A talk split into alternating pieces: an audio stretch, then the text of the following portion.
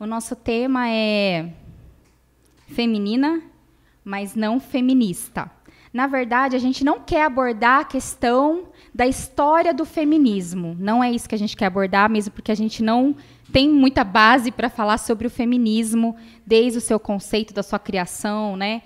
A gente quer abordar de como esse movimento, que no começo foi um movimento necessário, foi um movimento que foi bom para as mulheres, que trouxe realmente libertação. A gente acredita que foi um movimento que, tem, que tinha uma ideia favorável para a mulher. Mas como, com o passar do tempo, ele foi distorcido, e eu creio que é uma ideia muito diabólica também por parte né, dos planos de Satanás, como essa ideia do, do feminismo foi distorcida e tem deixado mulheres, como eu costumo falar, totalmente desfuncionais na sua feminilidade.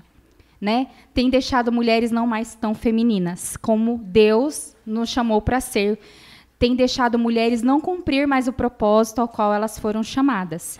Então, a gente quer falar, na verdade, sobre feminilidade, sobre feminismo, a, na palavra de Deus, naquilo que a gente né, entende como propósito, sendo mulheres, daquilo que nós fomos chamadas, e que sim, existe uma questão de que a mulher não deve sim ser abusada, não deve ser violentada, não deve viver embaixo de julgo de um homem que a maltrata. A gente concorda e a gente crê que também Deus não quer que uma mulher viva assim, né? Eu acho que é importante a gente pensar em qual que é o propósito de Deus para a mulher, né? E o quanto que o movimento feminista ele não entende, né? Não acredita nesse propósito de Deus para a mulher.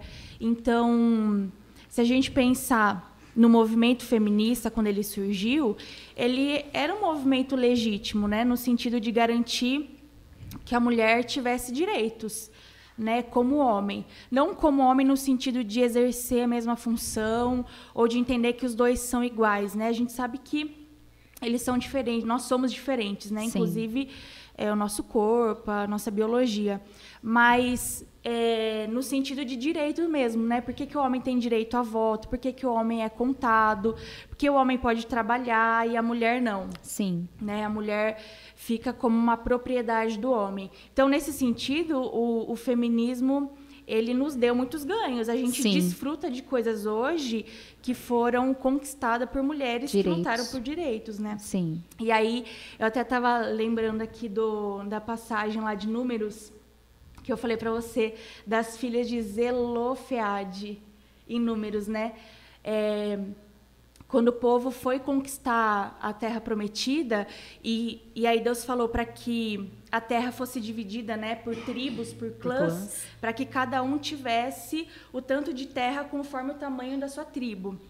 E era dividido por cabeça, por homens. Sim. Só que Zelofeade morreu e não deixou nenhum homem né, não, não teve filhos homens. E aí elas vão até Moisés e Requererem pede... o direito dela sobre a propriedade. Gente, isso é o ápice, né, Muito, né, da revolução sim. das mulheres. E naquela época, ainda que uma mulher época, não era contada, né? E elas foram ouvidas. Foram sim. ouvidas. E, a, e a, a, lei, na, naquela época, a gente está falando de não sei quantos mil anos atrás. A lei foi mudada porque elas ousaram pedir e elas falaram para Moisés: meu, meu pai não deixou filhos, não é justo a gente perder a herança dele só porque nós somos mulheres. E elas foram ouvidas e a lei foi modificada porque Sim. elas ousaram pedir. Então, quem fala que a Bíblia é machista, que Deus é machista, na verdade não Sim. estuda a Bíblia, né? Tem Jó também que teve duas filhas depois que Deus ele recuperou tudo que ele tinha perdido. Késia, três não, filhas. Três filhas, eu não lembro o nome das outras duas, e elas não eram mulheres, elas não teriam direito. Ele ficou um homem rico novamente, e elas não teriam, e elas ficaram com a herança do pai também, Sim. né? No caso, não teriam direito e, e foi passado. Elas tiveram herança, né?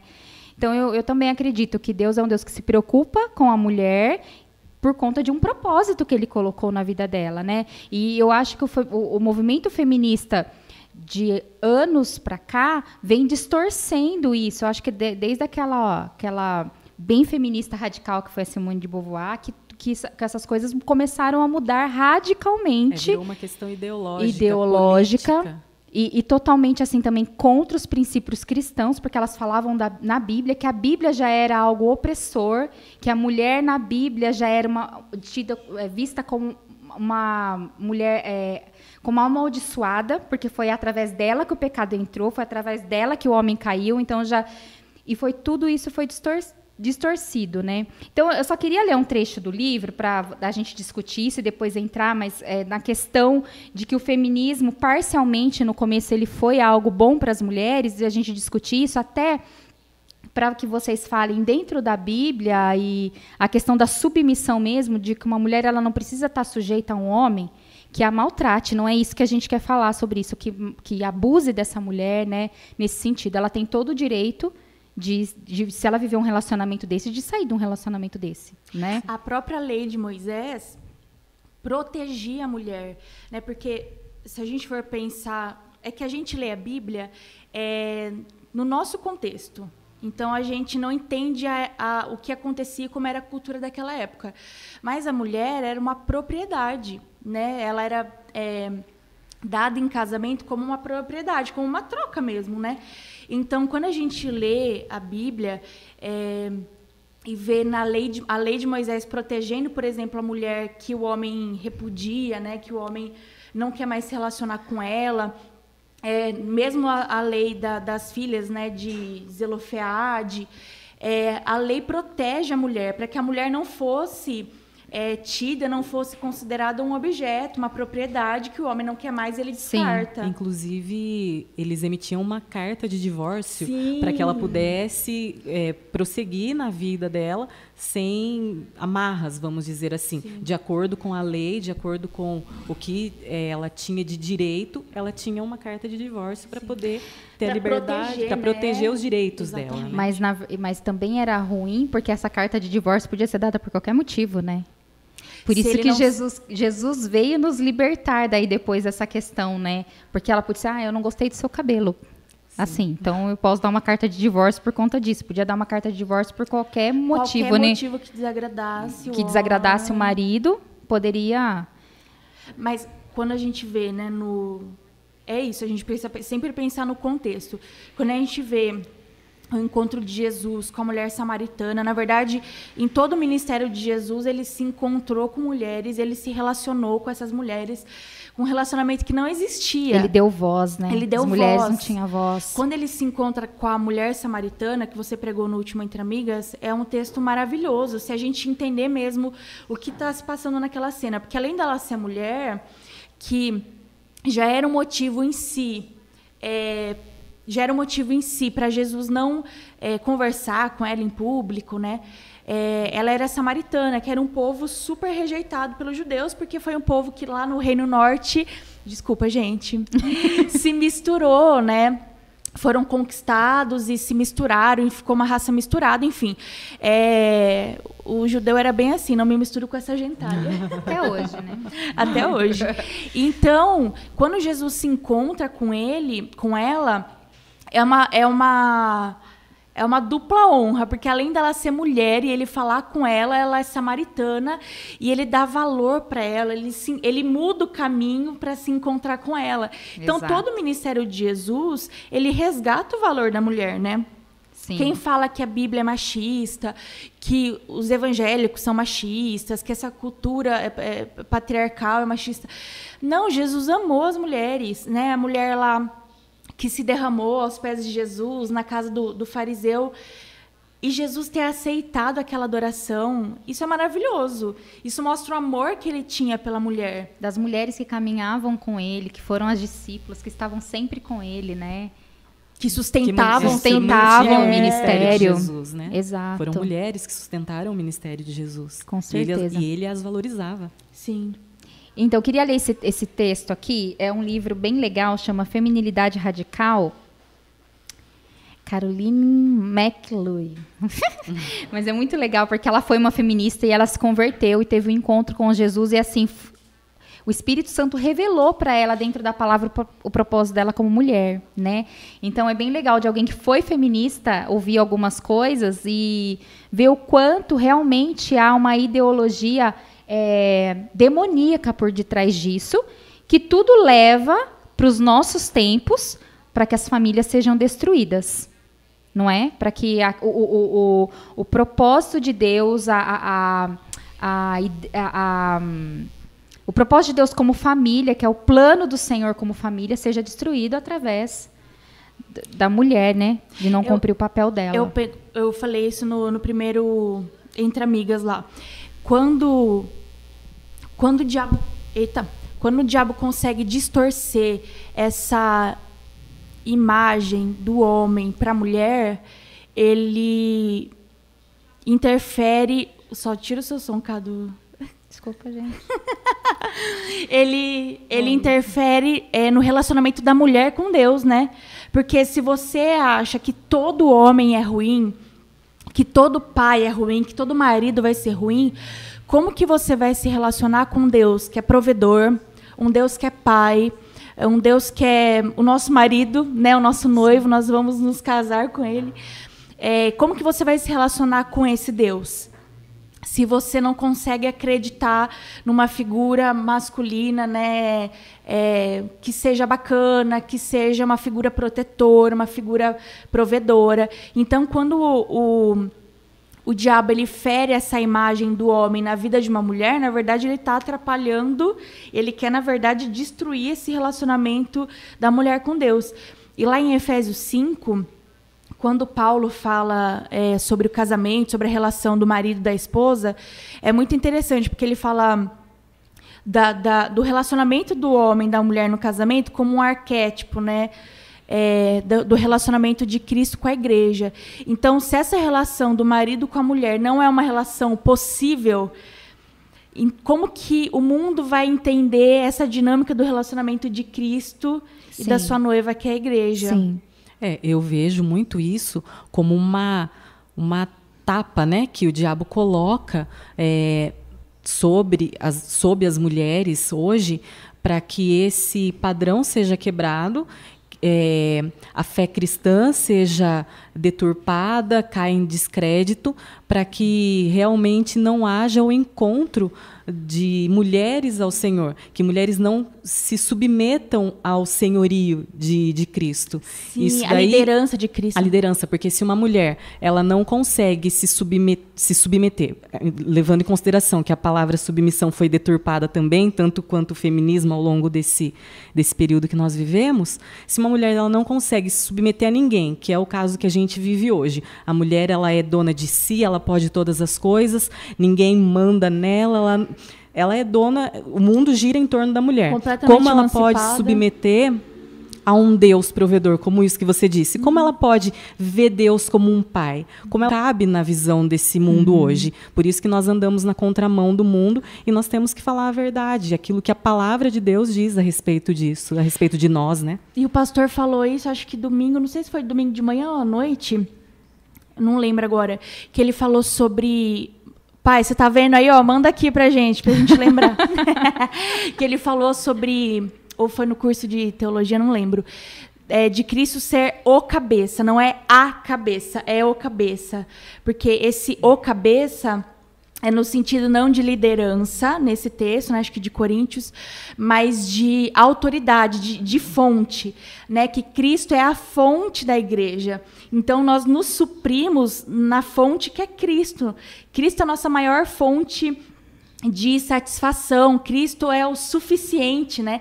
Então, como que eu posso me relacionar com Cristo como sendo suficiente, como sendo aquele que me completa, se eu não creio nesse, nessa relação de uma mulher com um líder, né? Com uma pessoa que está acima de mim, mas que me supre, que me ama. Uhum. É, e eu acho que nesse sentido, se a gente for olhar para a história, é, as mulheres foram muito feridas por homens, né? Sim.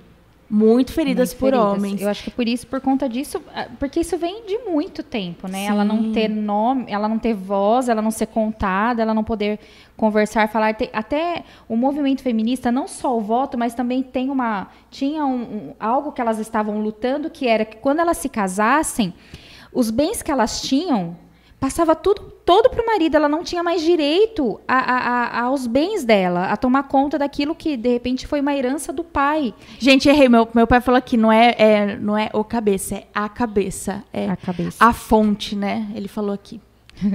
e elas conquistavam coisas que elas mesmas perdiam ao momento delas se casarem. Então elas se casavam e elas tinham alguns direitos e que elas perdiam. Até assim, se elas iam gastar com alguma coisa, elas, elas não podiam gastar. Então, tudo não que elas renda, tinham, né? tudo que elas tinham vindo para esse casamento era transferido para o marido. Pro marido uhum. né? Então elas perdiam tudo que ela, o que elas tinham, né? o direito delas. Então, eu, eu por isso que o, o, o, movimento feminista, depois vindo da Simone de Beauvoir, é, deixou, foi muito radical, e, e colocava o homem como sendo culpado de tudo. Uhum. Né? O homem como alvo da, da, da opressão de uma mulher. Como se o homem fosse culpado. Não é o culpado, claro, tem culpa em algumas coisas, sim, quando ele se permite que ele faça algumas coisas com as mulheres, se abuse, use de violência, mas existe o pecado. Eu acho que é, é, é importante a gente entender que o problema da mulher, o problema do mundo não é o homem, gênero, é o pecado. O pecado não tem gênero. O pecado entrou no mundo para o homem e para a mulher. Então, assim como o homem é pecador, a mulher também é pecadora. E segundo a Bíblia, os parâmetros de Deus, o ideal de Deus para a família, não é que o homem seja um abusador, não é que o homem seja uma, alguém que vai tirar a liberdade da mulher, alguém que vai tirar a voz da mulher. Não, é para amar aquela mulher como Cristo amou a igreja, a ponto de se entregar por, por ela, ela, de dar a própria vida por ela. Então a mulher, segundo os padrões de Deus, é uma mulher que é amada. E porque ela é amada, ela está junto com esse marido. Os dois caminham juntos. Sob a mesma missão. Submissão. Sob a mesma missão. Existe um perfil a ser seguido mas o pecado faz com que esse perfil não seja cumprido. Exato. Não é? Sim. Existe um perfil, tá Porque tá tudo a mulher muito claro. daí cai na disfun é, fica é, cai nessa disfunção de daí ser entrar na rebeldia de não ser submissa, né? De não Porque estar na mesma entende, missão. Não entende o propósito. Não entende. Quando as pessoas não entendem o, o propósito de Deus para o homem, para a mulher, para o casamento, para a família, é fácil você falar que o problema da mulher é o patriarcado, né? Mas é, a pessoa não entende o propósito de Deus para a família, para a mulher. Na verdade, não viveu esse propósito, né? Exato. Porque mulheres que foram feridas por homens, é claro que elas vão ter um discurso extremo. Na verdade, se a gente for parar para pensar, a gente sempre sai de um extremo e vai para um outro com muita facilidade. É assim na política, é, a, a, a, gente viveu uma época de muita repressão antes da guerra, e depois da guerra a gente teve a época do amor livre, então todo mundo faz o que quer, a geração do Woodstock, e a gente está caminhando ainda para esse lado bem mais liberal, né? Porque a gente viveu uma repressão muito grande. Então a gente não encontrou um equilíbrio. O movimento foi importante é, naquela época para que a gente desfrutasse desses direitos que a gente desfruta então, eu acho que é hipocrisia a gente falar que o feminismo não nos serve, porque se a gente está aqui fazendo um podcast só de mulheres debatendo sobre isso, é claro que nos serviu. Que conquistou. Foi um é. direito que foi conquistado por mulheres que lutaram Sim. por isso. Mas quando essa esse movimento deturpa aquilo que a Bíblia traz como padrão de Deus para nós, aí já não cabe pra gente, né? Por isso que o Como feminismo cristãs, de não. hoje não cabe para uma mulher cristã. Uhum. Pelo que eu acompanho, né? Eu acredito que não cabe. E essa ferida, né, que você fala que é relacionada, toda mulher tem essa toda não, a mulher que ela é desequilibrada na sua feminilidade, que acaba resistindo a um homem, né, a, a, figura de um homem, seja como liderança, seja como seu marido, seja como seu pai, é porque ela foi ferida por um homem. Foi. E a cura disso, a cura dessa ferida também tem que vir através da mesma origem. Da mesma origem, de um homem. De um homem. Ela tem que se. É, como que os psicólogos falam? É, elaborar. Elaborar a sua história e perdoar esse homem que a magoou. Certo? É, eu acho que é uma, uma ferida individual, mas eu penso numa, numa ferida, não sei se nem se posso usar esse termo, mas uma ferida histórica. A Sandra Baldessin falou uma vez isso e achei verdade, que o movimento que a gente vive hoje, que a gente assiste, é uma reviravolta. Então, nós fomos tão reprimidas, é, nós fomos tão maltratadas historicamente, não só individualmente, mas historicamente, que a mulher se revoltou e é uma reviravolta. Então agora ninguém mais vai mandar em mim, né? Esse movimento ele não é em vão ele não é à toa, ele surge de uma repressão que também foi muito grande. Então a mulher se revoltou e, e fez uma reviravolta, que é o que a gente assiste hoje. Sim, e, mas essa reviravolta hoje acaba sendo totalmente desequilibrada sim, e disfuncional. Porque é extrema. Né? Porque uhum. ela é extrema, né? Foi o que eu falei, a gente sai de um extremo de repressão e a gente entra num extremo de ninguém manda em mim, eu tenho que ser totalmente emancipada, tudo é opressor, né? Mas é uma uma revanche histórica, né? Não é de agora, é de muitos sim, anos. Sim. E se a gente for ler a Bíblia mesmo, é, a gente é, não lembro, acho que é em Juízes. Juízes é um livro tenso para ler, né? Porque é a época que o povo estava mais rebelde. É, que é, você via muito estupro, né? Muito, muito abuso. Então a mulher como um objeto mesmo do homem e, e nada era feito, né? Não era feito porque a mulher ela, ela, naquela época, ela não era vista como um ser que tem alma, que tem opinião. Né? Ela era só uma pessoa que reproduzia, que dava continuidade para a espécie, para a linhagem do marido. Sim. Né? Desse, e se ela não desse essa continuidade, ela, ela também não servia para mais nada. Por né? isso que a gente vê no Antigo Testamento é, Sara, depois a mulher de Isaac também, né? Rebeca. Rebeca. Mas várias mulheres, Ana, né, no Antigo Testamento, chorando, pedindo para ter pedindo filhos. filhos. Porque se ela não tivesse filho, é, a, a existência dela não era legitimada. Ela só tinha valor se ela se casasse. E depois que ela se casasse, ela só teria valor se ela tivesse filhos. o valor da mulher tava, dela... estava nesses dois, nessas duas funções. Casar, que ela precisava se casar, até para ter um marido e uma continuidade, para ter alguém que a, Sustente, a sustentasse né? até financeiramente, e depois o valor dela estava se ela, se ela seria mãe ou não, né? Por isso que, que Paulo fala, por isso que em Atos fala, né? Quando surgiu o ministério dos diáconos, os diáconos surgiram para isso, para a provisão do órfão e da viúva.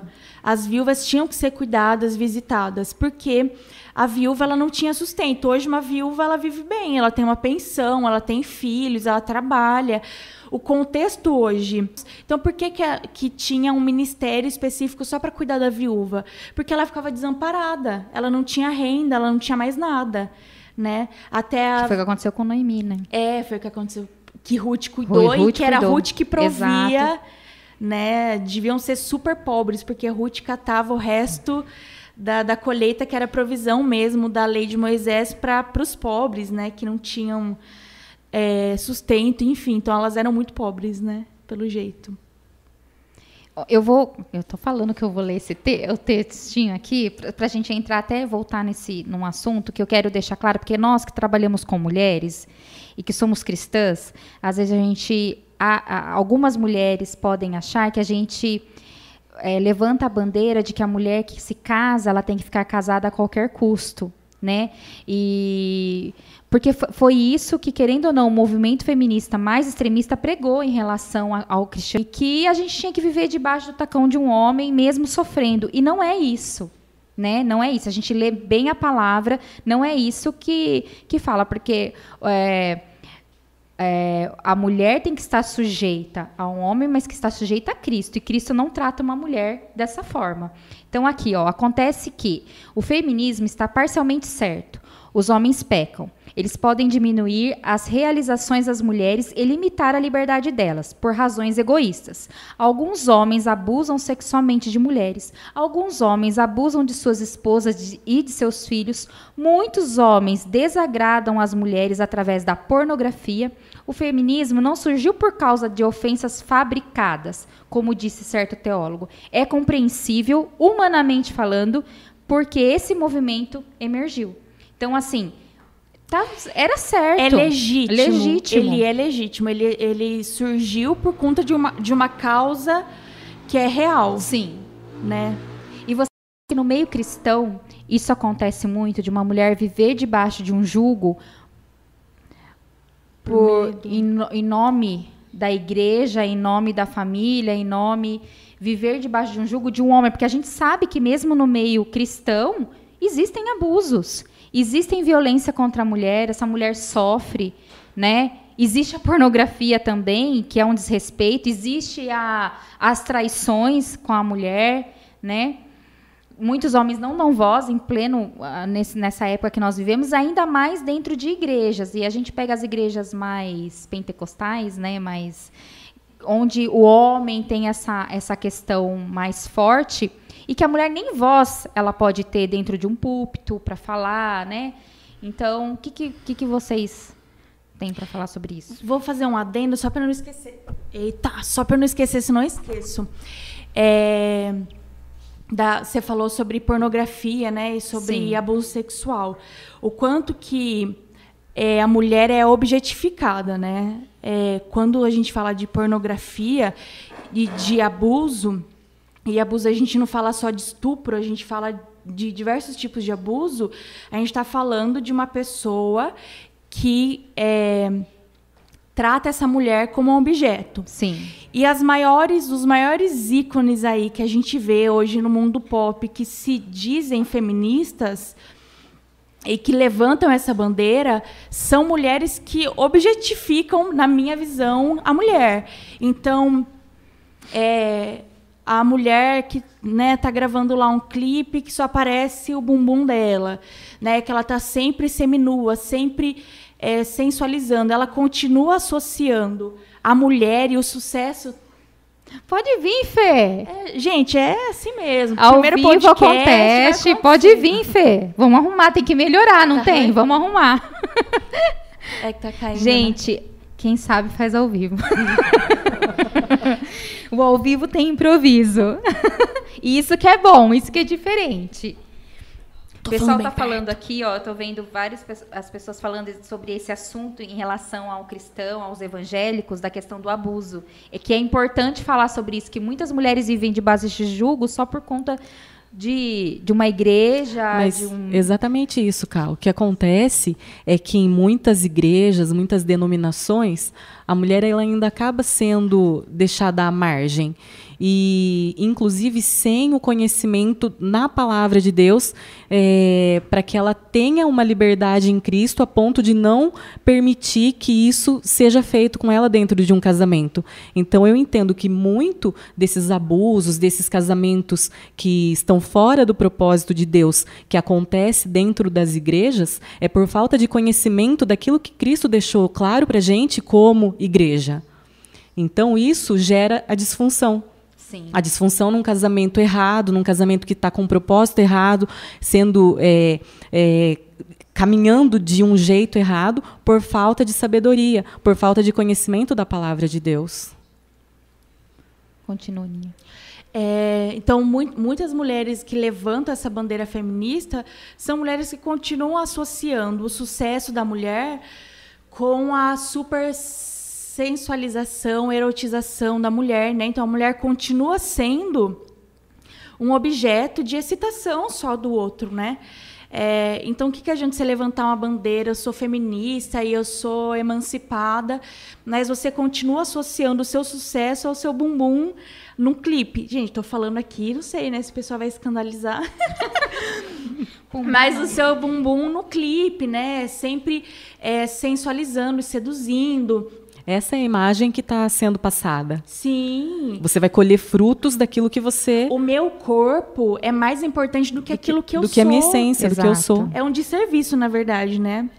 Porque você continua reproduzindo essa mulher como objeto. Né? E quando você entende que a mulher é objeto, você pode abusar dela. A, a sua irmã falou aqui, né? Abuso psicológico. psicológico. Muito, muito abuso, abuso psicológico. psicológico. E aí daria para a gente entrar em 300 milhões de assuntos, como, por exemplo, quando você se relaciona com um homem, e tem mulheres que são também, a gente está falando sobre Sim. homens, porque a gente está falando do feminismo, do feminismo né? É. Mas homens que são narcisistas, homens que. Existem são mulheres narcisistas também, né? Sim. né? Né? Então, homens que que abusam psicologicamente, que fazem tortura, que trancam as mulheres em casa. Isso também é, é abuso, né? E é muito importante ficar claro que não é isso que Deus quer para a mulher. Sim. Eu acho que talvez os, os antigos, mais tradicionais, é, as pessoas mais antigas tinham um pouco essa ideia de conservar o casamento e a imagem, na verdade, nem o casamento. Custe o que custar. Isso, custe o que custar. E ficou isso nas outras gerações, né? Então, eu preciso me submeter a uma coisa que Deus não quer, não deseja para mim, em nome de um falso cristianismo, porque eu não creio que Deus deseja isso para uma mulher. E a gente também não pode isentar as mulheres e os homens das nossas escolhas e das nossas responsabilidades, né? Porque o casamento é uma escolha muito séria. Então, quando uma mulher não tem base em casa, conversa para saber escolher bem o seu parceiro, isso isso pode acontecer com qualquer uma de nós, mas a chance disso acontecer é muito grande. Então, vamos, é, vamos, vamos deixar claro aqui que a mulher ela, é, ela tem é, total liberdade para se desfazer, mesmo sendo ela cristã, evangélica, para se desfazer de um relacionamento ao qual ela está sendo abusada, agora está vivendo embaixo de um julgo ao qual realmente ela está sendo oprimida. Sim. A Beth Ventura falou aqui que existem homens que querem que as mulheres fiquem com roupas longas e mal arrumadas para ninguém ficar de olho nelas. Isso é, uma, é um controle, né? O homem que é muito controlador. Na verdade, gente, quando uma pessoa é muito ciumenta, ela é maldosa, ela vê maldade, ela fica vendo maldade em, em tudo, tudo, né? Então, às vezes o homem é extremamente controlador e ele fica vendo maldade em tudo que a mulher faz, porque na verdade a, a maldade está no coração dele. Então ele olha para uma mulher e, e, deseja. E de repente e... também, né? Eu já vi muito disso. O homem tem os ciúmes, que acha que a mulher vai trair ou que está traindo, mas na mas verdade é ele, ele, que trai. Sim, né? É por, justamente porque ele trai nele. que ele tem medo que o outro faça, né? Então isso não é amor, isso é é, é controle. Né? Um homem que ama sua mulher quer ver ela bonita, não pelada, né? Sair pelada na rua, mas quer ver ela bonita, ele cuida dela, né? Valoriza. A colocou aqui também, né? A Jesus foi o primeiro homem a valorizar uma mulher num poço, que é da, foi da mulher samaritana, né? Sim. né? Que deu voz a uma mulher que realmente não tinha voz. Foi a primeira é, discípula, assim, missionária, missionária. Missionária. Saiu falando de Jesus sem ter feito até hermenêutica, sem ter feito teologia, né? Teologia. Porque foi, foi ungida pelo Espírito Santo mesmo, né? Teve o poder mesmo de Deus na vida dela para fazer isso e valorização. Uma mulher totalmente, que eu vejo, totalmente disfuncional, né? Era uma mulher disfuncional, mas uma mulher que encontrou em Jesus a salvação, a água viva, né, o que bebeu da água e transformou a vida dela para que ela cumprisse o propósito. Na verdade, ela viu em Jesus a sua identidade, se reconheceu em Jesus e encontrou seu propósito, né, de proclamar, de sair missionária mesmo. E, de, e Jesus fez isso com uma mulher e uma mulher que né? foi curada das, das feridas. Das porque feridas. Jesus fala assim, é, disse bem, você não tem, você não tem marido. Você já teve três, cinco, quatro, quatro cinco. cinco. e o que tem agora não é seu marido, né? Então, uma mulher naquela época ter cinco maridos eu acho que é muito, né? Porque não tinha essa coisa dinâmica da pessoa casar, amigar, época. divorciar e estar tá com o outro. Não era assim que funcionava, né? Sim. Então eu acredito que quatro homens para aquela época era muito. E, e Jesus não exerceu julgamento sobre ela. Jesus ele trouxe isso à luz, porque ele faz isso com homem e com mulher, ele traz o nosso pecado à luz, mas ele não condena, como a mulher, a passagem da mulher adúltera que é que a, se você for pensar na lei de Moisés, tanto o homem quanto a mulher pegos em adultério, os dois eram apedrejados. Sim. Não era só a mulher. Mas por que que só levaram só pegaram a mulher? ela. Se foi pega em pleno ato. Exato, então tinham os dois. Tinham os dois. Por que, que só. Olha como a, a, sociedade de fato é machista, né? Sim. E, e Jesus não deixa apedrejar. E era uma lei de Moisés. E Jesus protege aquela mulher do apedrejamento, porque para Jesus não tem é, pecado de gênero. Pecado é pecado. Então o homem peca e a mulher também peca. Sim. E o homem também devia estar ali para ser apedrejado, né? Exato. né? Se ele estava adulterando também. Também, é, valia para ele a lei também, né? Mas assim, você falou cinco maridos. Você imagine se a gente consegue falar que essa disfunção da mulher vem por conta de uma ferida causada por um homem, imagine o quanto essa mulher não devia ser ferida por todos os homens que passaram na vida dela. E o quanto ela estava armada, armada, ali naquela conversa com Jesus. E quando você fala de elaboração ou ressignificação, ela encontra isso a partir do momento que Jesus lida com ela com a verdade, né? Que ele fala assim: vai buscar o seu marido né? E ela, naquele momento, ela pensa, eu não tenho marido. Ela cai em si. Ela cai em si, ela se ela significa, ela olha para a vida dela e fala assim, nossa, eu já tive, né? Eu, eu não tenho marido, né? Eu acho que é naquele momento da verdade. Por isso que eu, a, a palavra de Deus, ela é a verdade. Então, para libertar uma feminista radical, vamos colocar assim, que está em disfunção da sua feminilidade e não se é, conseguiu ver a sua identidade, o propósito dela como mulher que foi colocado pela Bíblia para gente, é uma mulher que ainda não conhece a verdade, né? Não conhece a palavra, não conhece a sua identidade em Cristo, porque Jesus deu uma identidade para ela, uma mulher samaritana que não tem nome, né? É, que tá ao meio-dia, você estudou melhor isso, né, Cá? Que tá ao meio-dia, meio que, que significa? Porque ela vai para não ser reconhecida mesmo, né? Ela vai naquele horário porque ela não queria que ninguém a visse. Não né? era horário que as mulheres não, iam buscar, não né? Não era horário. Todas as mulheres iam buscar água no fim da tarde ou logo de manhã, porque a região de Samaria é um deserto. Imagina então o horário, meio-dia, devia ser um o sol. mais quente. Então, assim, eu não quero ser vista. E daí ela sai dali já falando, sendo vista. Porque né? ela, ela foi curada. Porque ela foi curada. Imagina uma mulher com cinco maridos, né, que o atual não era marido, samaritana, que estava no poço buscando água ao meio-dia. É uma mulher que não tem identidade. Jesus resgata. Na verdade, acho que é, esse é o tema, né, Cá? O quanto que é, a mulher em Cristo é uma mulher que tem identidade, é uma mulher que é amada, é uma mulher Exato. que tem um lugar. ela não está acima do homem e ela não precisa desse lugar. Ela não tem essa necessidade, porque se Cristo é o suficiente para mim, se Cristo supre as minhas necessidades, eu não preciso buscar isso em outras fontes. Também cai na mulher samaritana, né?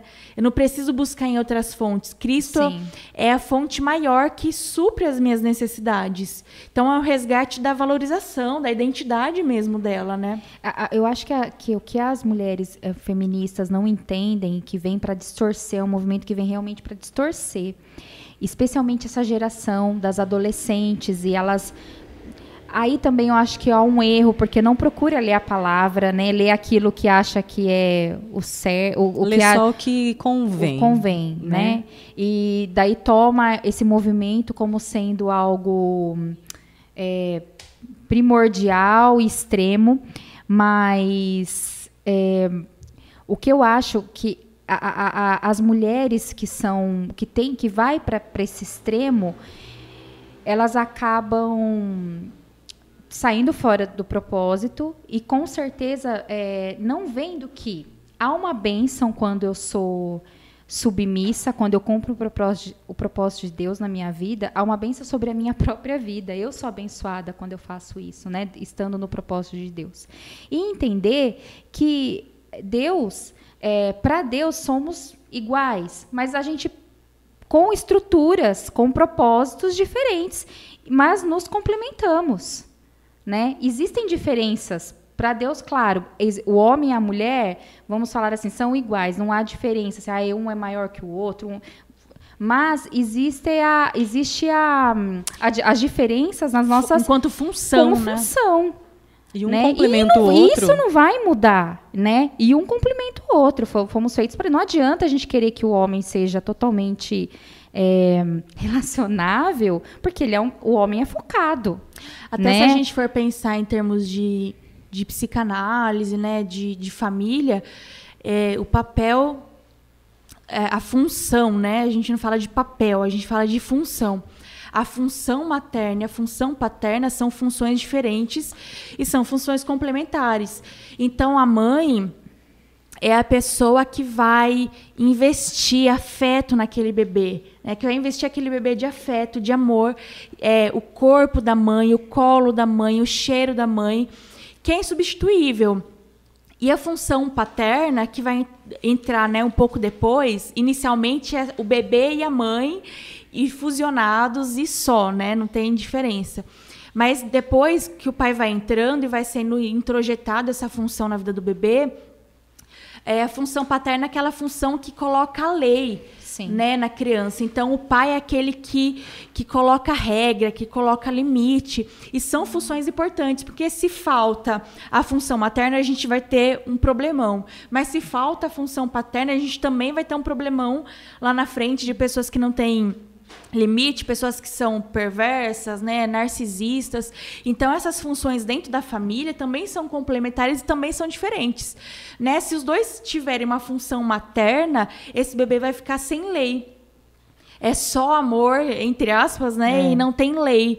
Né? E se os dois forem muito rígidos, muito firmes, a gente vai ter uma pessoa com um superego enorme, né? Uma pessoa muito rígida, muito inflexível e que também não foi investida de afeto, de carinho, de amor. Então essa função dentro da família também é diferente. E é importante que seja diferente, porque elas são complementares, né? São complementares e às vezes a mulher acha que porque pelo homem pensar diferente, né, como eu estava falando, gente, nós somos feitos de matéria diferente. Um é do pó, outro veio da costela. Somos diferentes nessa parte, né? Mas por essa, ela achar que falta sensibilidade no homem, ela, ela exclui, né? Ela exclui o homem de participar. Eu posso dar um exemplo da situação que nós estamos vivendo com o João, que está com um ano e um mês. Se eu for levar a minha emoção, eu não deixo o Trova fazer muita coisa com o João, não. Porque eu acho que é perigoso, porque eu acho que vai machucar, porque eu acho que não, não é assim que faz, do meu jeito é melhor. Mas quando vem essa, essa emoção na minha vida, eu oro na hora e peço para que o Espírito Santo me dê discernimento, porque o João precisa daquilo. Porque o Trova é o pai dele, o Trova sabe o que ele está fazendo com o João. Ele ama o João tanto quanto eu. Então, é uma questão bem complicada e complexa. A gente saber que tem essas duas questões, esses dois lados dentro da filiação, dentro da criação de, de um indivíduo, saber separar e saber que elas se complementam. É complexo. Sim. Elas são separadas e se complementam. A criança precisa muito disso. Tem um psicanalista italiano, não vou lembrar o nome dele, mas que ele fala que o homem, né, é, o pai, ele é introduzido na vida da criança a partir da fala, do discurso da mãe. Então, um pai que não é apresentado a essa criança, não é autorizado a exercer essa função por uma mulher, pela mãe dessa criança, porque o bebê é da, é da mãe. Saiu do corpo da mãe. É natural. É, é natural. natural. O bebê é da mãe. Então a mãe precisa autorizar com que o pai exerça essa função. E eu gosto muito do do exemplo do, do Homer Simpsons, né? Porque é uma série que, que começou em, bobão, em né? na década de 90. Então não faz tanto tempo assim, né? 30 anos, tem 30 anos, nasci 90. Mas o, o Homer Simpsons é, é Homer, né? Homer. O nome dele. Ele é um pai totalmente abobalhado, ele é um pai hum, que não sabe de nada que está acontecendo na casa, ele é um pai tonto, ele é um pai que se porta mais como criança do que os próprios filhos. A Lisa é mais inteligente do que ele. Então, as séries, os filmes são reflexo da sociedade, né, do que a gente vive e o quanto que o homem foi fi, fi, ficando à margem mesmo, né, da família enquanto a função dele. É, se você for assistir desenhos é, filmes da década de 60, 70, até os retratos de família. Era o homem sempre no centro e toda a família em volta. Então, o homem era o provedor, o homem era aquele que sabia o que estava acontecendo na casa. E agora a gente vive na época das mães solos. Né? Então, não tem pai. Inclusive nos documentos você não é mais obrigado, né? Tem documento uhum. que nem tem o nome do pai, você não precisa não colocar precisa o nome mais. do pai. É. E isso é simbólico, né? Não, o pai não tem lugar. Sim, você não, você não tem função. Não tem função. E hoje pode parecer o que legal, causa uma disfunção pare... familiar, Sim, totalmente, parecer modismo, né? ai, legal. Uma disfunção familiar. Mas lá na frente que tudo é um plano ideológico mesmo sim, de destruição sim. da família, né? Exato, porque lá na frente isso vai fazer falta. Com essa certeza. criança vai ser totalmente que geração, disfuncional. Que geração é essa? Que geração que, que virá nessa que próxima? Que geração é essa? Totalmente disfuncional. Eu até queria aproveitar isso e perguntar, né, falar sobre um, uma das causas do movimento feminista também é a questão de trazer como opressão ser mãe. Porque você destrói seu corpo, você acaba com seu corpo, você é, você ser mãe, abrir mão da sua vida para ser mãe, você não pode mais ter um trabalho, você perde a sua carreira, né? Não pode empreender, crescer. Quantas coisas um filho, isso é a, a, a palavra, né? O, o, que o movimento feminista prega, que também ter filhos é uma questão de opressão para a mulher. E aqui a gente está com uma mulher formada, advogada, né? Que é a Késia. Topíssima. Topíssima, que abriu mão da carreira, da carreira para cuidar do João, para ter o João, para ter esse momento. Eu tô com a Carla, que eu tenho certeza que tá ouvindo aqui também, que era uma baita de uma profissional. Vitor, ela era melhor vendedora que você, hein? Hoje você tá bom. Mas ela você tá... aprendeu com a Carla. Ela tá aqui comentando pelo pelo pelo, pelo do Vitor. É. O Vitor aprendeu a ser um ótimo vendedor com a Carla. Sim, e a Carla também, na maternidade, abriu mão, fisioterapeuta também, abriu mão da maternidade para ter a Manu, da carreira para cuidar da Manu, para ter a Manu, esse momento que ela passa com a Manu. Né? E ela é uma mãe, assim, exemplo, né? Mas é uma questão muito complicada. É um, uma atitude muito difícil de ser tomada na, na situação atual que nós vivemos. Por quê?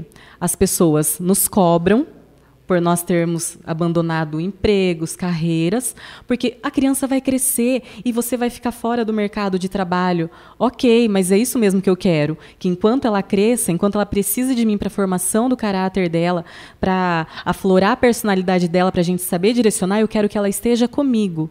Então, muito é, da mídia, muito do que a gente vive hoje, prega que é, ser mãe é opressão meu corpo, minhas regras, então eu vou esperar ou eu não vou ter, porque eu preciso ser igual a um homem, ser tão valorizada quanto um homem, quando na verdade eu sou mulher. Eu não posso ser como um homem. Eu tenho a possibilidade de gerar, eu tenho a possibilidade de é, dar continuidade para minha família.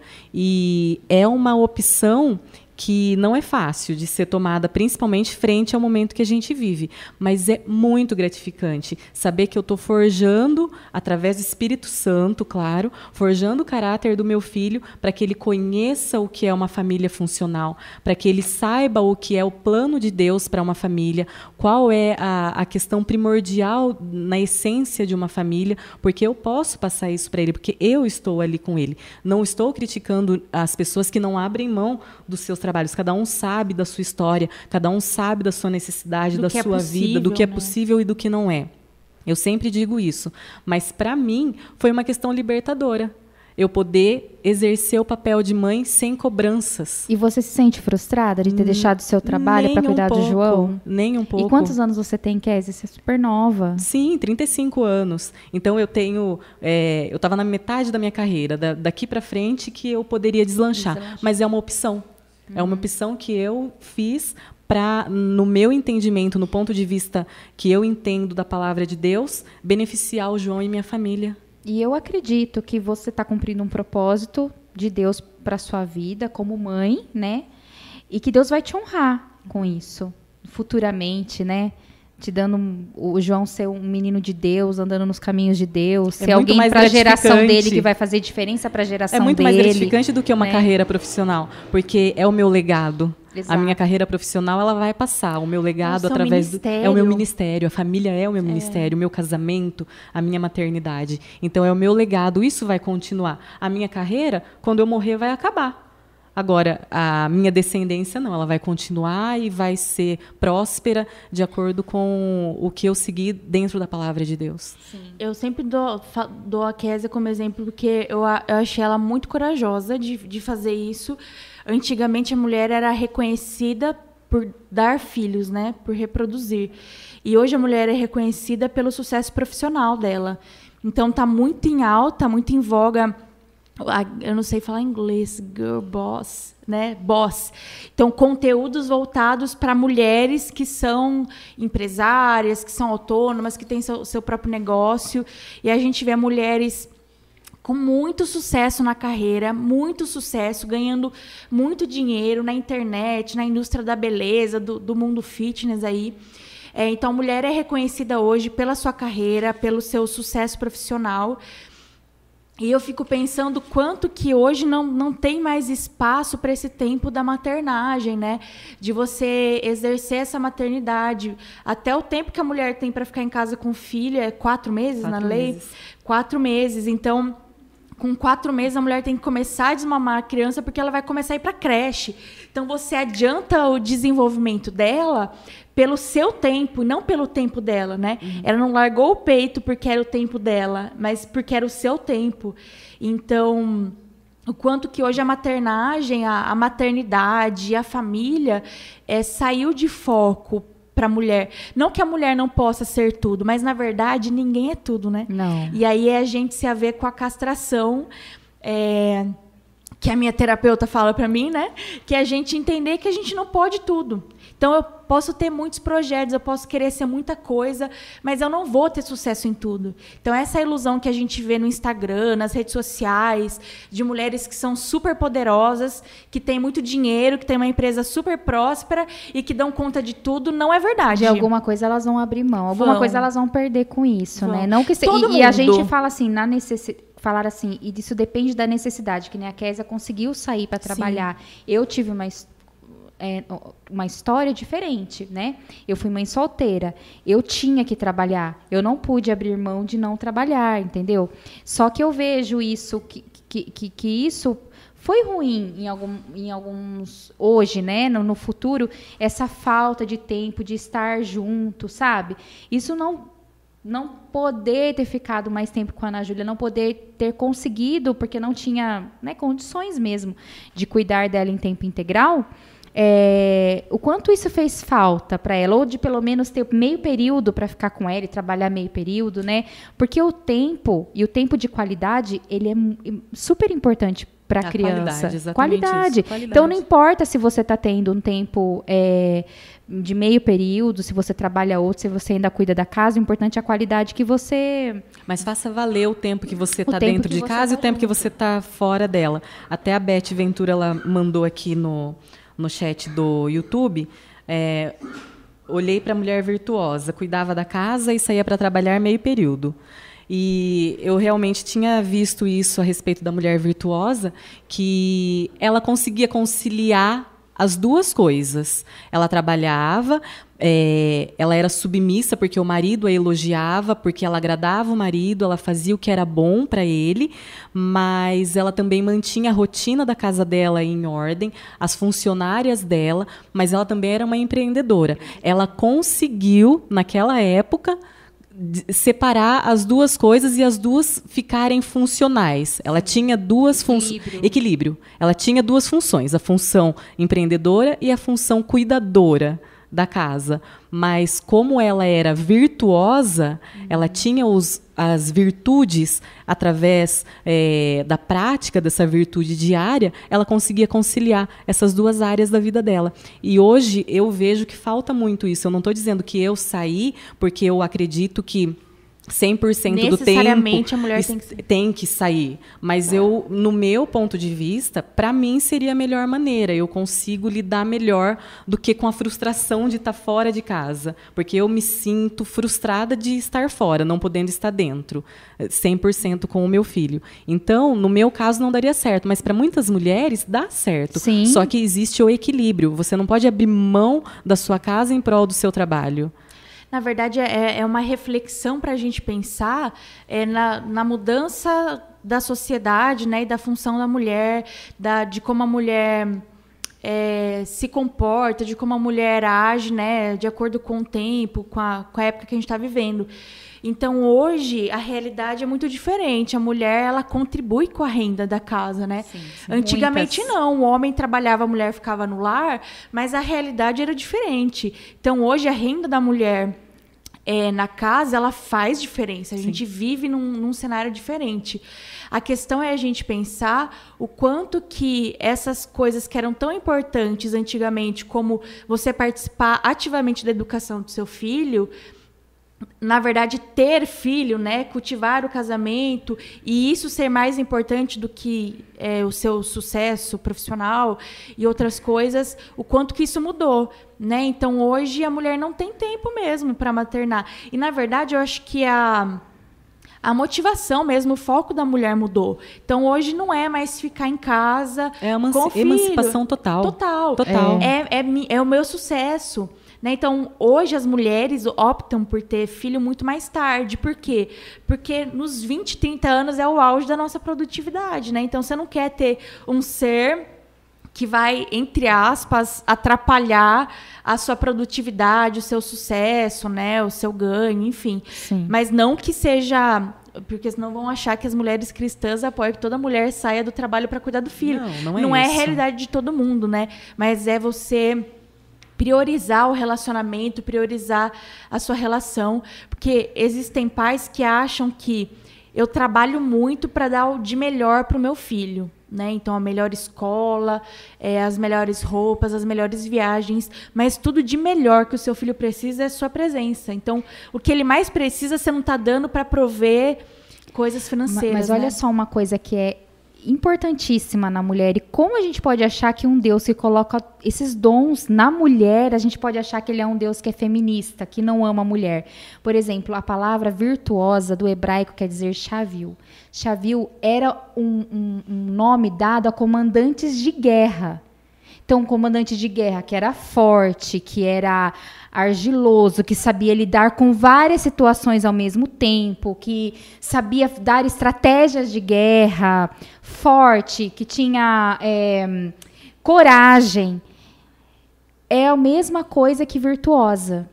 Então, só uma mulher sendo virtuosa, ela tem todas essas características que consegue Todas lidar com todo, todas essas ferramentas dentro dela e ela consegue fazer tudo isso na casa, cuidar do filho, ser empreendedora, dar ordem, dar ordem para as empregadas, ainda fazer com que a empresa dela vá bem, seja lucrativa, né? Tudo isso é, a mulher tem dentro dela, são as ferramentas que Deus colocou dentro de uma É a mulher, essência da são mulher. é a essência da mulher. Então, se ela sabe usar de sabedoria, ela vai ser uma mulher, é assim, sucesso. Dentro da casa dela, no trabalho, na empresa, no que ela for fazer, porque é uma ferramenta que já está dentro dela, colocada por Deus para nós. E daí, quando nós não sabemos usar isso de uma forma equilibrada, a gente vai para os extremos, é que daí a gente fica. A disfuncionabil- disfuncionabilidade chega e a gente É a estraga falta, tudo. É a falta de equilíbrio. é a Estraga de tudo, equilíbrio. né? A Silvia falou isso, né? Falta de equilíbrio, exatamente. É, eu acho, ô, Carla, você falou né, da, da mulher que tem- consegue equilibrar tudo, mas só pra gente pensar que a mulher não precisa ser tudo, tá, gente? Não, não precisa ser tudo. Porque, nossa, nunca vi uma época com tanta exigência em cima da mulher que nem o que a gente vive hoje, né? Especialmente o corpo, né, também. Tudo. Eu entro no Instagram, vejo a pessoa que acordou 5 horas da manhã pra malhar, eu falo, meu Deus, eu sou um ET, eu sou a única que não acorda 5 horas da manhã.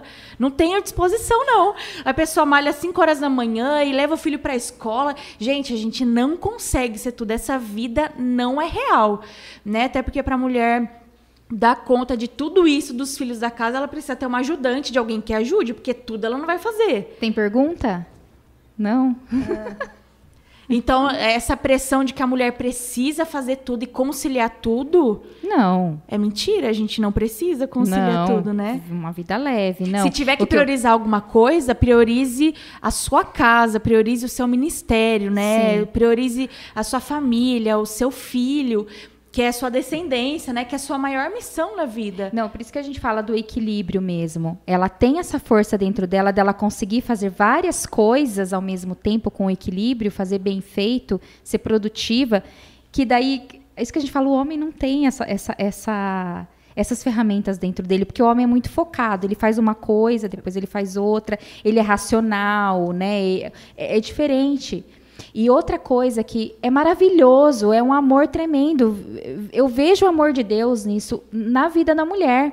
O quanto ele ama as mulheres. Só nós somos geracionais. Só nós nascemos com útero e geramos um outro ser dentro de nós. O homem não. Porque nós temos a essência para isso. E mesmo que Né? existam mulheres que não geram fisicamente um filho, elas têm esse dom de gerar, De mesmo quando não são delas. Elas geram amor, elas geram vida, elas geram. é, Elas agregam. Agregam. Isso é muito da mulher, é só a mulher que tem isso, né? Essa coisa de gerar, de gerar vida, de geracional mesmo, né? Mesmo quando ela não tem um filho que saia dela, ela tem, ela pode muito bem adotar e ela tem esse, essa coisa, né, de adotar, dar amor naquilo que não é dela e mesmo De conseguir fazê-lo seu. Exato. De conseguir fazer Exato. o Tem seu. uma pessoa, não, sei quem que é, que falou assim: as redes são machistas, é verdade? Ah, eu acho. Redes, as redes Acho que sociais, redes sociais, né? elas são ideológicas, porque querendo ou não, né, o movimento ideológico é totalmente um movimento socialista, esquerdista, que querendo ou não é machi, é não, mas- feminista. Mas, ele, né? não, mas ele tá perguntando se as redes são machistas.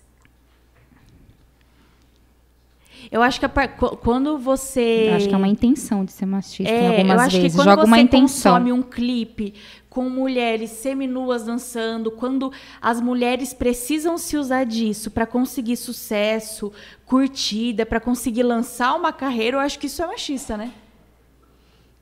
É, Eu não entendi muito bem a, a, a pergunta. Se as, se as redes sociais são. É, são machistas. Eu acho que depende muito do, do tipo de, de conteúdo que está tendo nessa rede. Hoje a gente vê muita coisa feminista, assim, escancarada, né? Também. Isso, a pessoa falou isso. Se as redes são machistas. Ele colocou aqui isso. É, é- é de fora, né? Não é. Não, não, é de fora, Acho que né? É espanhol. É um espanhol. Hablas espanhol? Hablas espanhol. Um Ô, tiquito. Nil, Nil, fala, fala aí com essa pessoa que você fala mega bem espanhol. Tranquilo. É massa. Eu acho que é por conveniência. Existem redes machistas, mas eu acho que é mais para levar não a são as questão redes do são machistas, as Ao pessoas feminismo, é. são, né? Acho que não, pra não é mostrar rede. que o homem realmente, né? Não sei. Acho que não são as redes que são machistas, né? As pessoas colocam na rede aquilo que elas são. Então, se a pessoa é machista, ela vai reproduzir coisas machistas, como existe. O que, que quer dizer isso? No dia já, eh, já já pode ser uma risada, haha, né? Não sei. Tá bem de, de, de tradução. Alguém. A Miriam. A Miriam, só por Deus. Eu hablo só um tiquito de espanhol.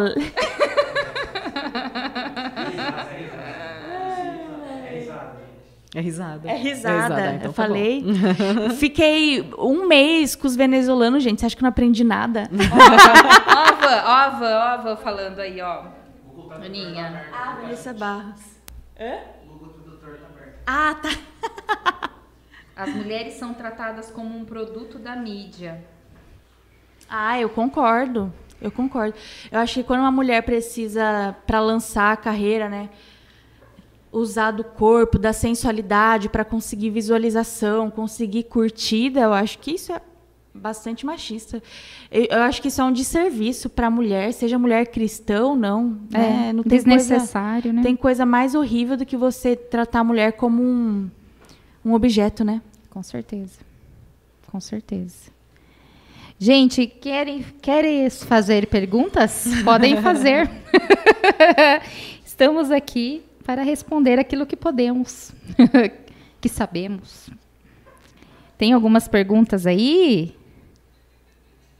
A Lilian falou aqui que as mulheres geram filhos de fé quando não tem, não tem filhos biológicos, que foi o que vocês falaram, né? A mulher tem uma capacidade de, de investir afeto nas coisas que ela faz e nas pessoas, né? Não precisa necessariamente ser um filho biológico, mas sempre tem aquela tia que adota os primos, que a casa tá sempre cheia, que faz bolo para todo mundo comer, né? A mulher tem isso, a mulher, ela gosta de ter pessoas à mesa, ela gosta ela gosta de, de abraçar, ela gosta de beijar, ela chega já, já Derramando pega. amor. Amiga, É, não sei derramando o quê. amor é totalmente sempre. relacionável. Ó, olha a Soninha, Relacionável. Soninha, mãe de Soninha, todos. Soninha.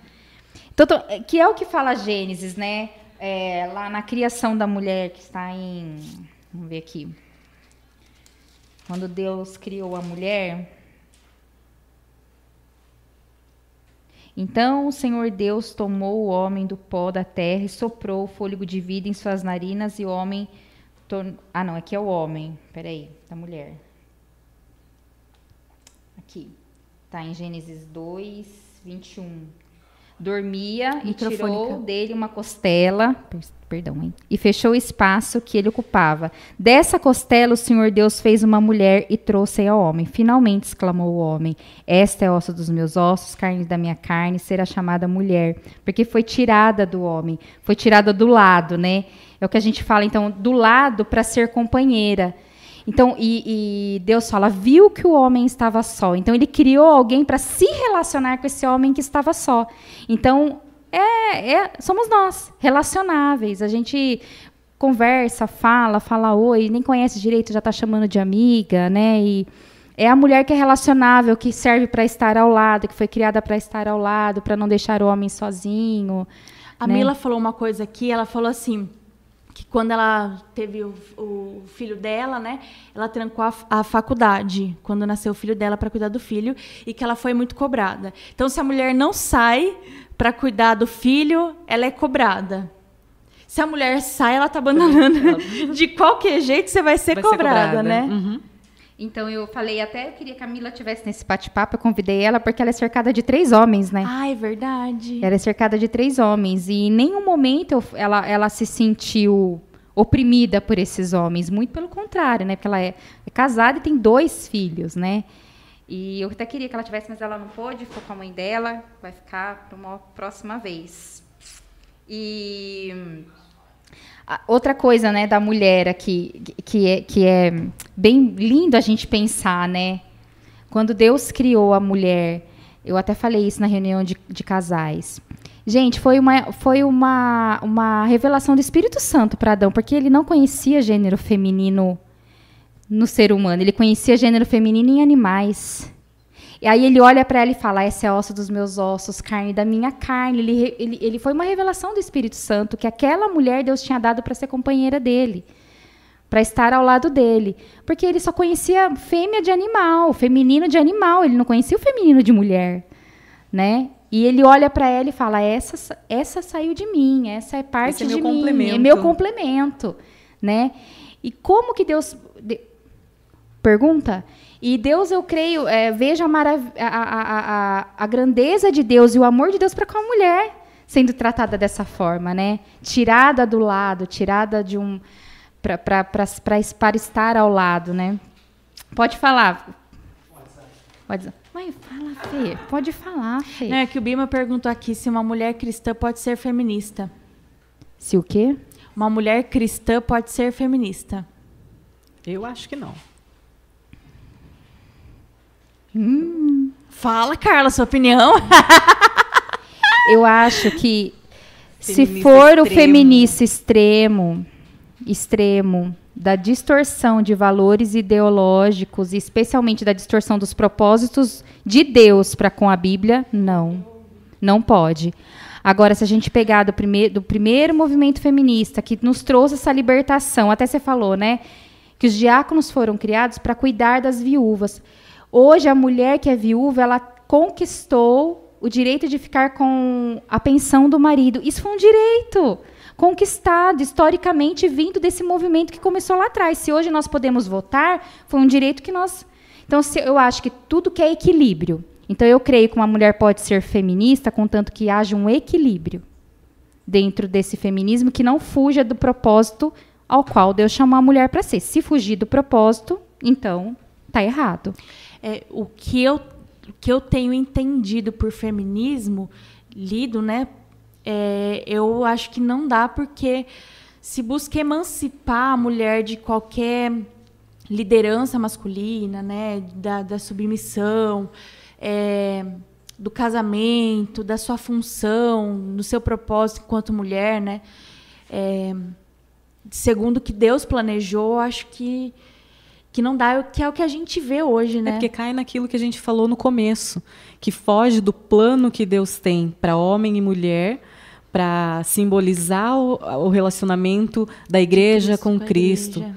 Então, a partir do momento que é, sai dessa visão bíblica, eu não creio que possa haver uma cristã feminista. É só a gente pensar no que, o que algumas feministas defendem, né? Então, quando você pensa no, nesse movimento, meu corpo, minhas regras, é, nosso corpo não é nosso, nosso corpo é propriedade do, do Espírito, Espírito Santo. Santo. A gente não faz o que a gente quer com o nosso corpo, com a nossa sexualidade.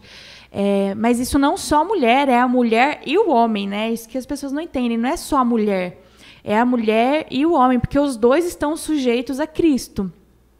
Né? Então, os dois têm que andar em santidade. Isso não é para a mulher, isso é para a mulher e para o homem, né? para quem está em Cristo.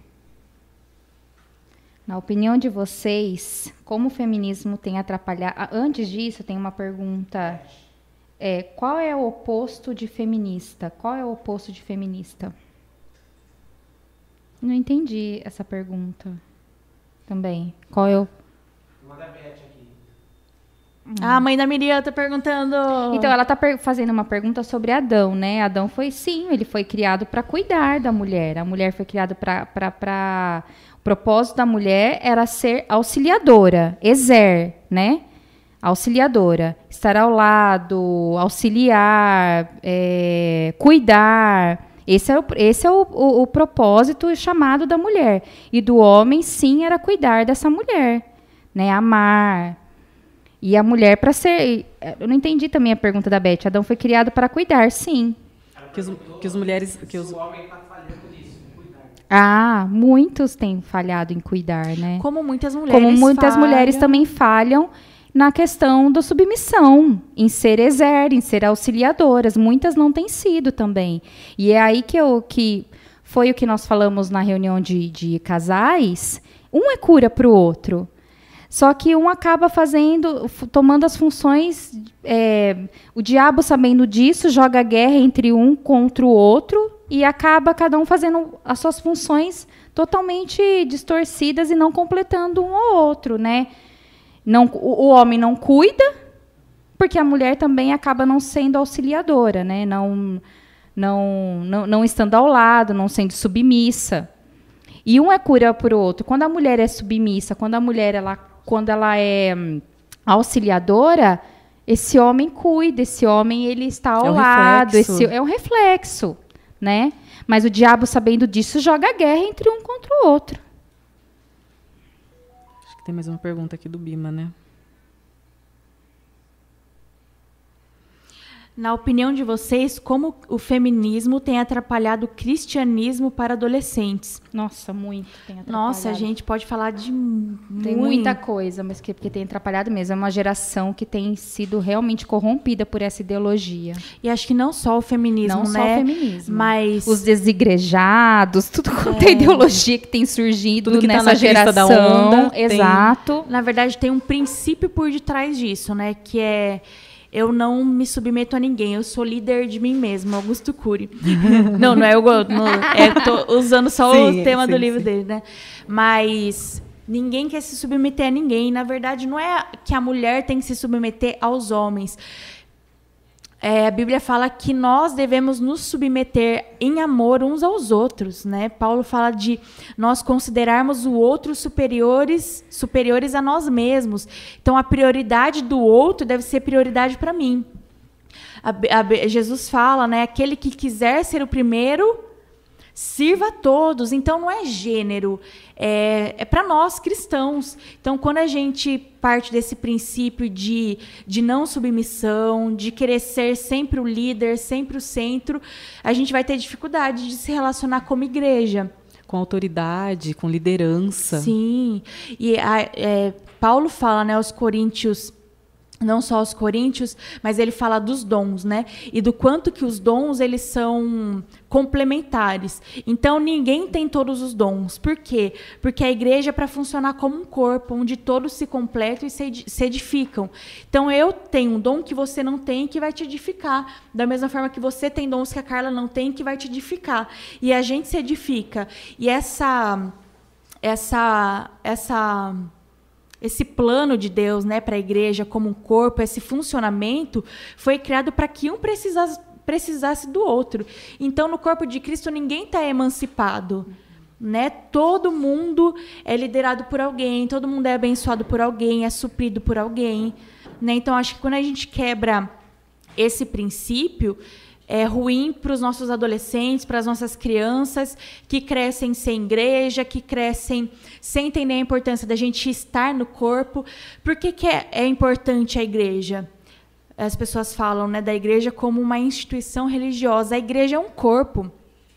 Se eu não me relaciono com o corpo de Cristo, eu não sou edificado. Porque eu não posso edificar a mim mesma, a não ser que eu fale em línguas, né? O único dom que eu edifico a mim mesma. Eu preciso de outros dons e de outras pessoas que vão me fortalecer. Por isso que a gente vive no corpo, né? Então, Eu acho que quando a gente entende esse princípio e, e que aí o feminismo vem para deturpar e outros movimentos também, a gente não consegue se relacionar com as pessoas, porque o outro é sempre meu inimigo.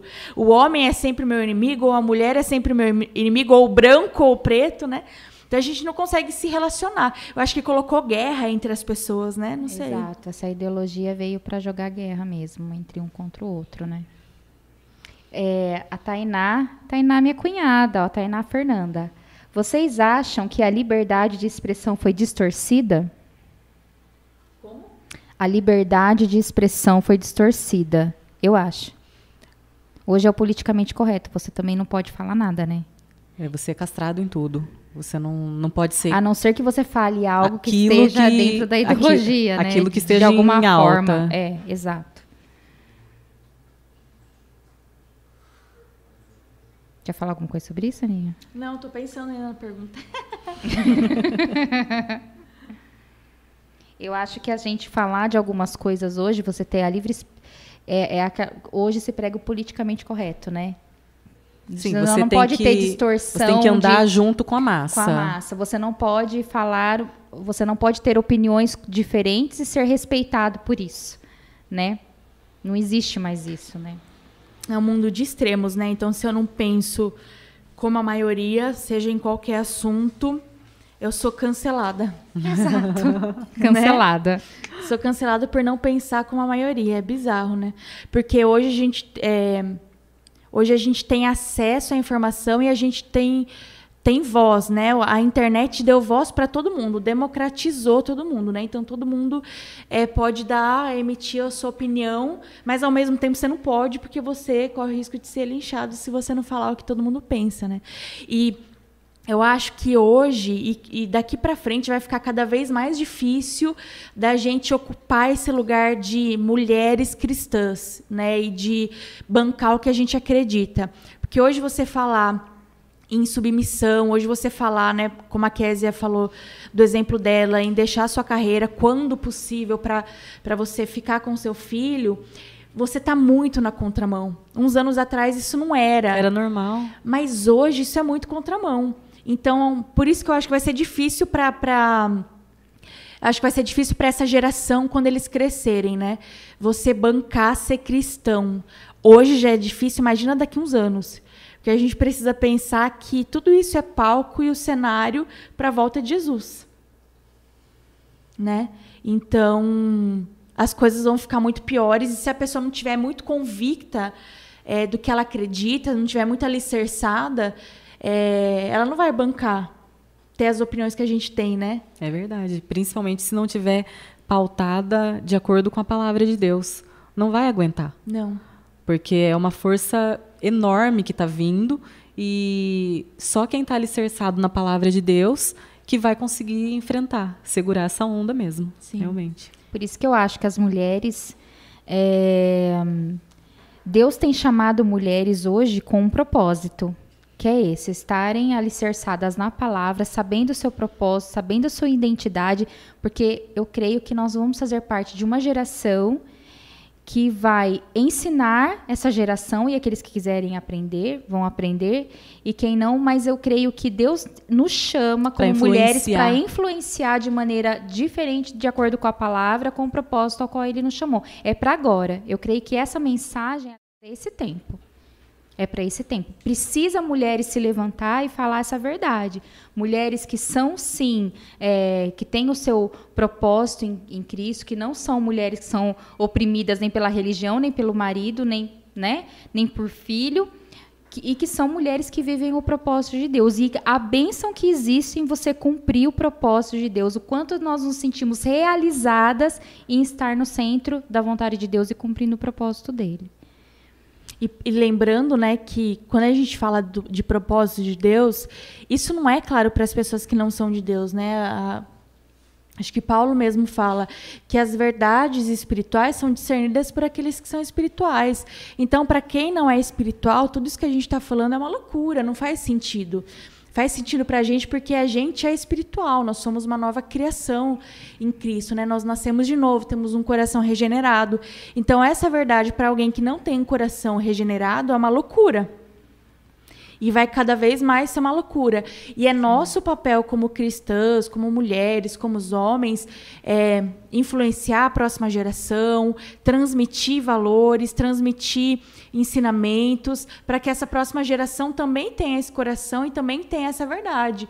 Porque a influência do mundo, né, a influência de outras ideologias vem com tudo.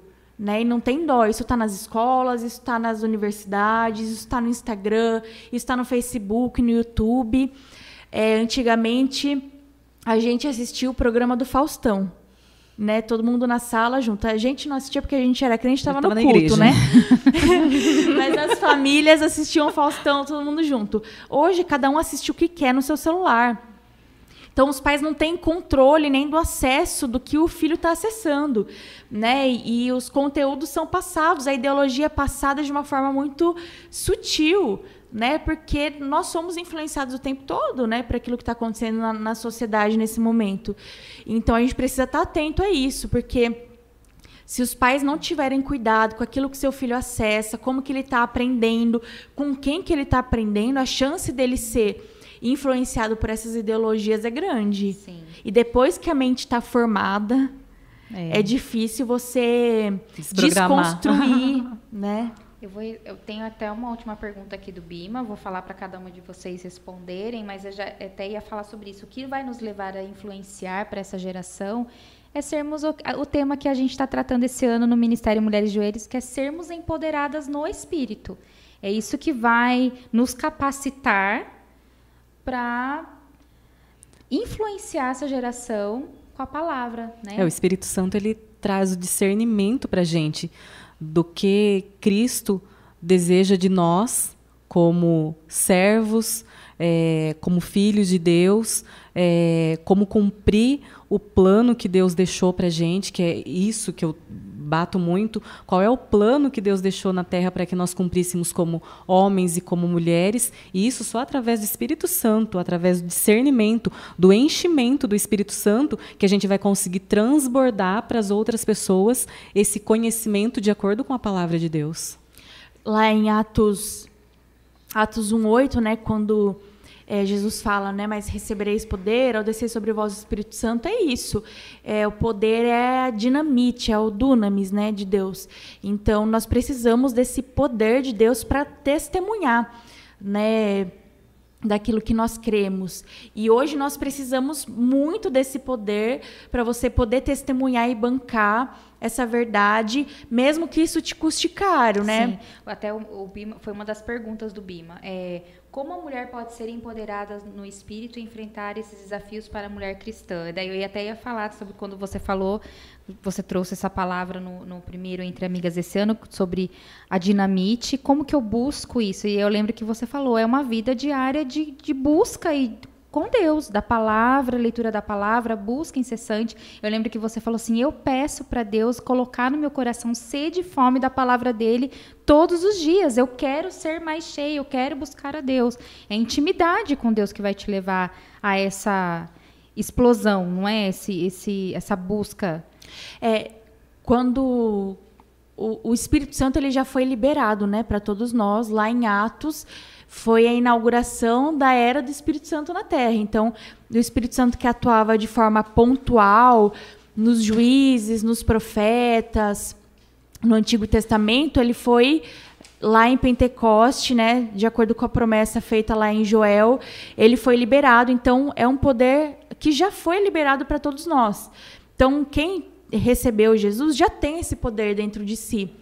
Mas a Bíblia fala, Paulo fala aos Efésios que nós precisamos nos encher. Então ele fala: não se, não se embriaguem com o vinho desse mundo que leva à libertinagem, mas enchei-vos do Espírito Santo quando você busca, né, quando as suas fontes estão nas coisas que são carnais, nas ideologias que são carnais, você vai se alimentar disso, né? Quando a sua fonte está no Espírito Santo, você se enche do Espírito Santo, que é um poder que você já tem quando você recebe Jesus. Você tem o poder do Espírito Santo, né?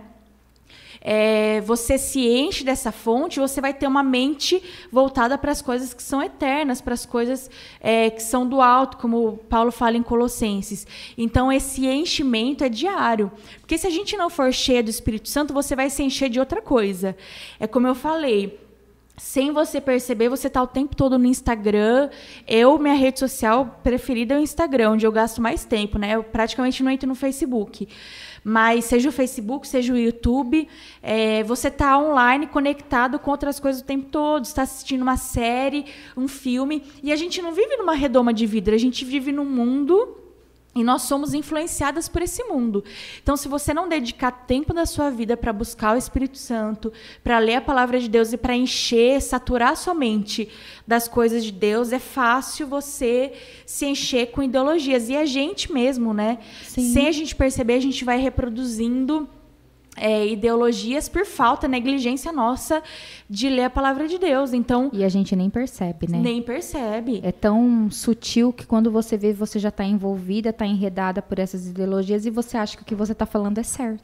É, eu falei, falei no, no dia do entre é depois a, é a Kézia mandou para mim né, da gominha do cabelo. Ah. Você vê lá, a, sei lá, um monte de influenciadora que você segue falando da gominha do cabelo. Quando você vê, você está arrastando para cima para comprar a bendita da gominha. Mas você viu tanto da gominha que você quer comprar a gominha. E você acredita que realmente ela vai fazer o seu cabelo crescer do dia para noite. A bicha tá com mega hair, mas, mas tá falando para você comprar a gominha. Então a gente é influenciado sem a gente perceber. Então se a gente não se saturar da palavra de Deus, não se encher do Espírito Santo, é não tem como a gente ser empoderado no espírito. E é negligência nossa. Sim. Porque a gente não abre, não abre a nossa Bíblia, a gente não dobra o nosso joelho. Gasta mais tempo no Instagram mesmo, na internet, com muitas com outras, outras coisas. Sociais. Hoje eu acho que, o, que, o, que a internet, que o, que o celular acaba sendo o maior ladrão de tempo. Rouba de uma vida com diária com Deus, assim, de oração, leitura Não só com palavra, Deus, mas assim, com as pessoas. Com as pessoas mesmo. também, uhum. é. Porque você não tem relacionamento. Mesmo na mesa, comendo, você está lá nas redes sociais, né? Então, eu acho que, que é isso. É, é, é se encher mesmo, né? Respondendo aqui a pergunta do Bima. Até, cara, eu vi uma, uma passagem, é, agora eu não lembro a gente lê as coisas, eu não, não lembro o endereço. Mas Moisés fala, né, para Deus transformar o coração dele, ou Deus fala para Moisés de transformar o coração dele para que ele desejasse mais a Deus. E eu falei no Entre Amigas é uma Moisés. oração que eu faço diária. Eu sempre falo para Deus me dar um coração é, íntegro, um coração que ame Ele, que deseje. Porque se eu não tiver desejo pela presença de Deus, eu vou achar que ler a Bíblia e orar é uma obrigação um religiosa uhum. que eu faço todo dia. E é de relacionamento, né? Então eu oro mesmo para que o Espírito Santo é, desperte em mim, para que Deus me dê um coração que ame a presença dele, que deseja. Eu falo, Deus, me dá desejo de ler a Bíblia, eu quero amar ler a tua palavra, eu quero me envolver com o Senhor, mas amando mesmo, né? Porque o nosso Que coração... seja um relacionamento realmente, né? Que não seja uma obrigação, mas que seja um relacionamento exercido de todo amor, dia. Né? Como a gente se relaciona com as pessoas que nós estamos vendo, que nós estamos tocando, que nós nos relacionemos com Deus Sim. diariamente, né? E acho que quando a gente entende que é, religiosidade, na verdade, é isso. Relacionamento com Deus é isso. Não é de você ler a Bíblia porque você tem um checklist e você tem que ler. Não, mas é de relacionamento. E quando você prova desse relacionamento, não tem como você não eu preciso, querer. Eu preciso, eu me relacionar. É uma necessidade. É uma necessidade, né? não é. é uma obrigação. É, agora até me perdi. Perdeu? Aqui, me perdi. Mas é, que, que, eu ia falar? Eu anotei até no meu planner, falei, nossa, vou usar essa oração para fazer que às vezes eu anoto um versículo para oração do mês, sabe? Eu quero é, pedir é, isso. Eu lembro da última vez que o pastor Geones veio aqui pregar, ele até falou sobre isso, né? Que a fome que nós temos física, ela o nosso corpo ele vai avisar que a gente precisa comer. O seu estômago vai roncar, você vai sentir fome, fraqueza, se você não comer você vai desmaiar. E a fome espiritual ela é o contrário, quanto mais longe você está de Deus, da presença de Deus, da leitura da palavra, menos vontade você vai sentir de buscar a Deus. Menos você vai, você vai isso vai vai ficando algo normal, sutil, você não vai nem percebendo, porque você vai se preenchendo com outras coisas, e você não vai sentindo mais vontade. Ela não, não tem um aviso, a sua, a sua carne não vai gritar por isso. Ela tá gostando. Ela tá gostando de ficar assim. Mas a partir do momento que você começa é, a buscar a Deus também, e isso se torna um hábito, né, saudável e um, hábito também agradável. Você sente né, falta quando re... você não você faz. Você sente falta quando você não faz. Então, uhum. quanto mais você vai a Ele, mais você quer ir, porque você porque também nós vamos vendo coisas acontecendo, a gente vai sendo ministrado, revelação da palavra, coisas que às vezes é você lindo. nunca viu que a palavra falou e Deus vem com uma palavra que salta assim.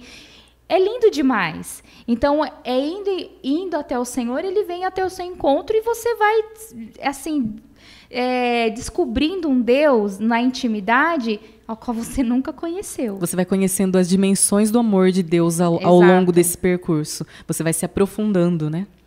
E quanto mais você se satura, né, satura somente da palavra de Deus e do Espírito Santo, qualquer ideologia que você sabe que não cabe para você, a gente está falando aqui do feminismo, mas pode ser qualquer outra coisa vai te causar estranheza, vai te causar incômodo. É, você consegue filtrar pela palavra de Deus. Então, se sua mente está saturada com a Bíblia, é, você vai ouvir uma notícia, você vai, vai ver um vídeo, você vai entender que aquilo não te serve.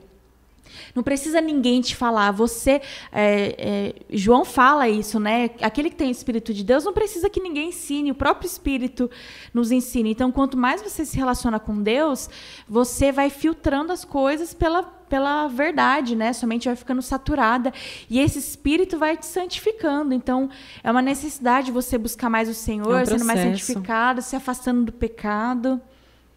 É um processo. Gente, estão falando pra gente já encerrar, porque já deu uma hora e, e meia.